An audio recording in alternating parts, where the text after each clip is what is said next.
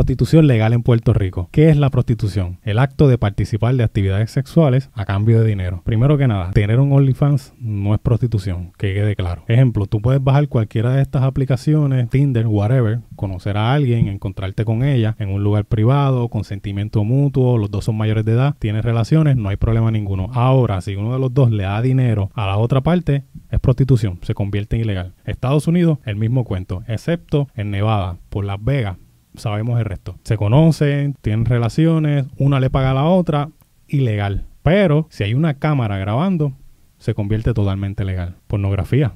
No sabía. No hay evidencia de que aumente la prostitución porque sea legal. No hay evidencia de que aumenten las enfermedades venéreas porque sea legal. Estos lugares se mantienen a 300, 500 pies fuera de lugares donde hay niños. ¿Cuál es el problema? Lo único que se quiere con esto es que trabajadores en el 2020 tengan el mismo derecho que cualquier otro trabajador.